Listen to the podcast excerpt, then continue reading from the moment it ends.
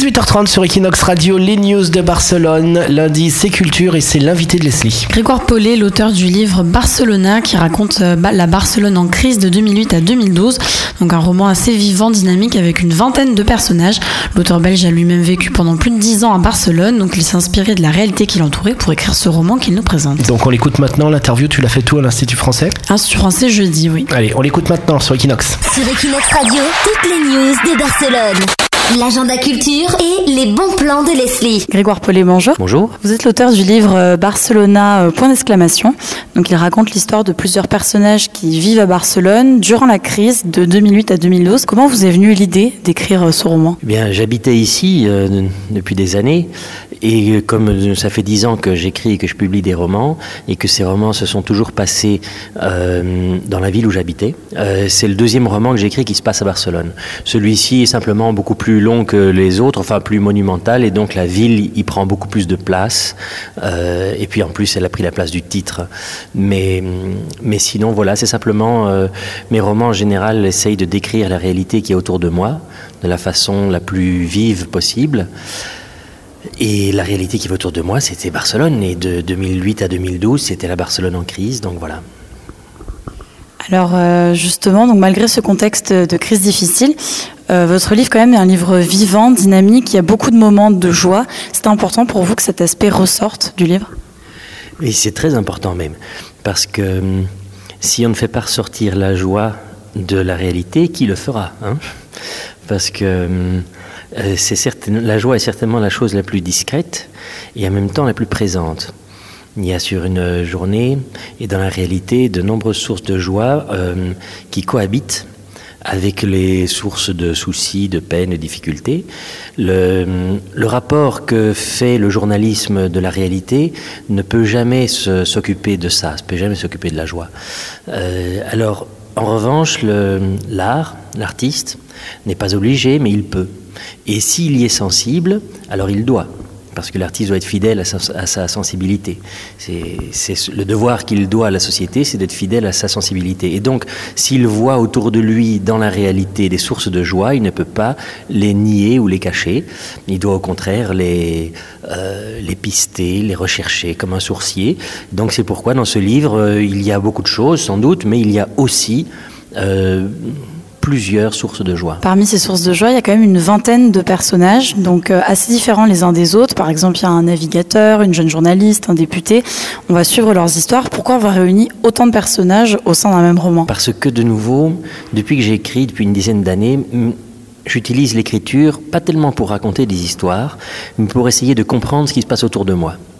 Or, ce qui se passe autour de moi, ça ne me paraît pas être une histoire, ça me paraît être mille histoires.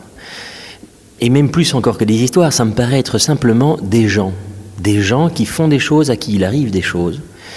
Et ces choses ne s'inscrivent pas toujours dans une histoire bien simple avec un début, un milieu, une fin. Et donc, euh, inévitablement, c'est pas le premier de mes romans où ça se passe d'ailleurs, il y a beaucoup de personnages qui, à chaque fois, sont traités comme un personnage principal. De même que dans la vraie vie, si j'ose dire, chacun se vit quand même un peu comme le personnage principal de sa propre existence. Euh, et donc, euh, voilà, c'est cette multiplicité que je vois autour de moi que j'ai du mal à comprendre, euh, et parce que j'ai du mal à la comprendre, je la traduis en mots, et, ça, et ça fait un roman. Ça fait un roman qui n'est pas simplement la narration d'une aventure, mais qui est l'endroit où cohabitent beaucoup d'aventures, beaucoup de destins qui s'entrecroisent, qui s'influencent les uns les autres, euh, qui font quelque chose qui ressemble un peu à la, vie, je crois. Nous sommes donc en 2015. Est-ce que Barcelone, selon vous, a changé? Quel portrait faites-vous de la Barcelone d'aujourd'hui par rapport à l'époque euh, racontée dans le roman? Moi, je suis arrivé à Barcelone en 2008, tout début 2008. Euh, le roman se termine entre 2011 et 2012. il est paru donc maintenant en 2015 et il y a les choses qui ont changé. C'est difficile à dire parce qu'il y a bien sûr le discours a changé. Le discours est une chose qui change très vite. Quand je suis arrivé en 2008, dans La Vanguardia par exemple, on lisait des éditoriaux euh, qui se moquaient gentiment, mais pas forcément gentiment, euh, des tentatives indépendantistes de Ibarreche au Pays Basque. J'étais très frappé parce que c'était un ton comme ça, un peu ironique, en disant euh, Ibarreche se prend pour un roi, il voudrait un royaume, etc. Euh, je suis retombé sur ces éditoriaux quand je faisais mes recherches euh, pour le, pour le roman, parce que comme j'ai écrit le roman quand même, euh, je ne me souvenais pas de tout, donc j'ai été relire les journaux, de, j'ai été relire grosso modo toute la presse, disons, depuis 2008 en gros, euh, dans Diagonale. Hein. Et, donc j'ai pu voir que le discours avait beaucoup changé. Et, le discours, c'est pour ça d'ailleurs qu'il faut toujours avoir beaucoup de prudence avec le discours, parce que c'est pire que la mode, ça, change encore plus vite, de façon insoupçonnée. C'est d'ailleurs pas pour rien que les hommes politiques euh, les plus douteux commencent toujours leur phrase par J'ai toujours dit que. Puisque bien entendu, ils ont toujours, euh, ils prétendent avoir toujours dit quelque chose, alors qu'en fait le discours est constamment changeant. Mais le discours change tellement que finalement il nous fait penser que la réalité change beaucoup moins vite euh, la réalité profonde. Euh, bien sûr, il y a beaucoup de choses qui changent. Je vois des restaurants qui disparaissent, des magasins qui ouvrent, des immeubles qu'on détruit, d'autres qu'on construit. Euh, mais l'histoire est beaucoup plus lente, beaucoup plus durable, beaucoup plus euh, sûre, euh, je dirais même, que ce qu'on veut nous faire croire.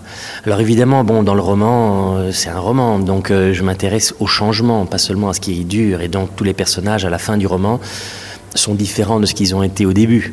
Certains, euh, parce qu'ils ont vécu un changement libre, ils ont décidé de faire quelque chose de, différent dans leur vie. D'autres parce qu'ils ont sont pris une tuile sur la tête et qu'ils ont été cabossés par la vie, qu'ils ont bien dû changer comme ça. Donc le changement, si vous voulez, effectivement, est là toujours. Euh, et dans le roman en particulier, parce que c'est ça qui fait aussi le sel d'un roman, c'est justement le changement inattendu. Néanmoins, J'aurais tendance à me faire l'avocat du diable et à dire, euh, quand tout le monde dit que tout change, de dire, il euh, y a beaucoup qui ne change, pas beaucoup, et sur quoi on peut continuer de, de construire. Merci beaucoup, Grégoire Paulet, d'avoir répondu aux questions d'Equinox Radio. Et c'est moi qui vous remercie. Sur Equinox Radio, toutes les news de Barcelone, l'agenda culture et les bons plans de Leslie.